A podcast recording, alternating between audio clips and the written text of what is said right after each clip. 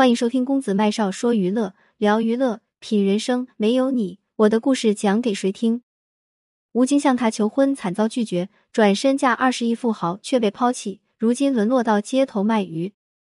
众所周知，吴京现在是华语圈影响力非凡的导演演员，他导演的《战狼二》更是拿下了惊人的五十六亿票房。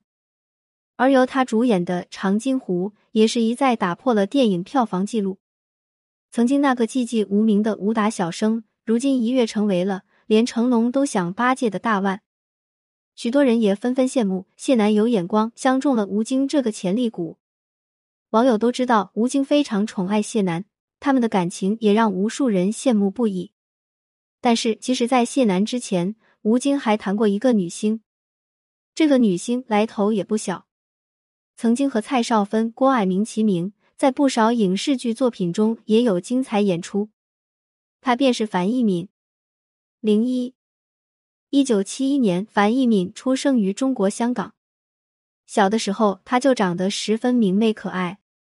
到了青春期，他更是出落得亭亭玉立，回头率十足。有一次，樊一敏和妈妈去喝早茶，正好碰到了一位朋友。那位朋友在聊天时说，自己的男朋友在广告公司上班，现在正急着招聘演员拍摄一支巧克力广告。得知情况后的樊妈妈觉得自己的女儿很符合要求，便决定让她去试一试。就这样，樊一敏误打误撞的成为了广告模特。此后的几年里，她拍摄了阳光少女、巧克力、橙子以及快餐店等众多广告。一九八七年，十六岁的他还有幸和男神郑伊健拍摄了柠檬茶广告。眼看着樊一敏在广告圈越来越出名时，樊父却在这个时候站出来反对，因为他觉得女儿整天为了拍广告，不停的吃巧克力、橙子，会把身体吃坏的。而且他也担心这样长此以往下去，会影响女儿的学习。在这种情况下，樊一民只能减少广告拍摄量。有一次。他在崇光偶遇了当时的大明星黄百鸣，黄百鸣看樊一敏长得好看，亲自邀请他参加开心少女组。考虑到会影响学习，樊一敏拒绝了。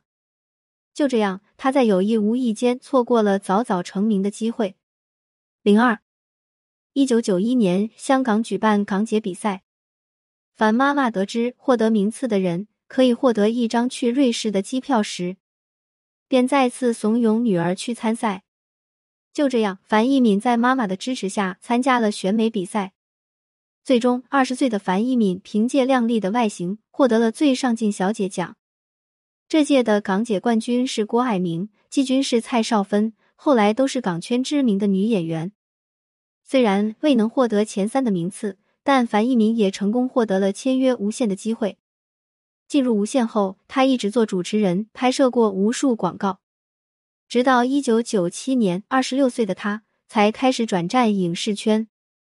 虽然新入行，但樊一敏的资源却是非常好。在张欣妍和袁和平执导的《太极宗师》里，一出演便是第一女主陈少琪，而这部剧的男主角就是吴京。当时的吴京还是个青葱帅气的小伙。耍起功夫来，那是相当帅气，俘获了不少少女的心，就连樊一敏也不例外。戏里两人配合默契，戏外他们也产生了真感情，情到深处时，两人甚至到了谈婚论嫁的地步。然而，就在二十五岁的吴京和二十八岁的樊一敏求婚时，意想不到的事情发生了。零三，樊一敏对吴京说：“如果你三年赚够五百万。”我就嫁给你。吴京一听傻眼了。当时的他虽然小有名气，但片酬却是非常的低，三年赚五百万，他想都不敢想。而此时的樊一敏不仅名气大，挣的也比他多。一九九九年，他更是凭借《杨总正传》里的港商姚小姐，获得了北京电视周刊最受欢迎的年度女主角，以及第二十一届全国电视剧飞天奖女主角三等奖。樊一敏的话让吴京备受打击。之后两人分手后，吴京发愤图强，去了香港当起了港漂，而樊一敏则是转身嫁给了二十亿身价的罗兆辉。他本以为靠着大树好乘凉，未曾想，结婚没多久，罗兆辉破产了。樊一敏一夜之间从豪门大太太变成了负债主妇，两人之间的婚姻最终也走向了终点。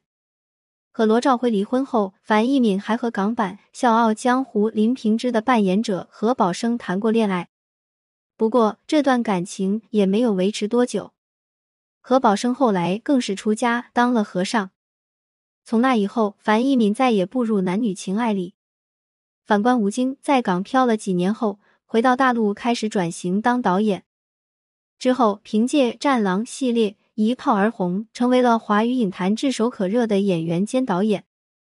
令人唏嘘的是，曾经那个风采绰约的樊一敏，竟然拍到了在大街上穿着胶鞋在卖鱼。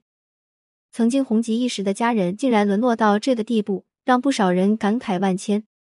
谈及往事，樊一敏直言：“可能我错过了很多段感情，但已经习惯了，所以没有感觉。”现在虽然单身，但能做自己喜欢的事，又拥有健康，已觉得幸福。如今四十九岁的他依然单身，不过对于自己的现状，樊一敏倒是很乐观。他说自己身边也不乏追求者，但考虑到不能再为对方生孩子，所以他也很看得开，感情的聚散离合顺其自然就好。毕竟，就像香港影片里的一句话说的那样。人活着开心最重要。作者：默默编辑麦子。点击公子麦少视频号，记得点赞啊！喜欢这篇文章，记得点个再看，并把公众号设为黄色星标。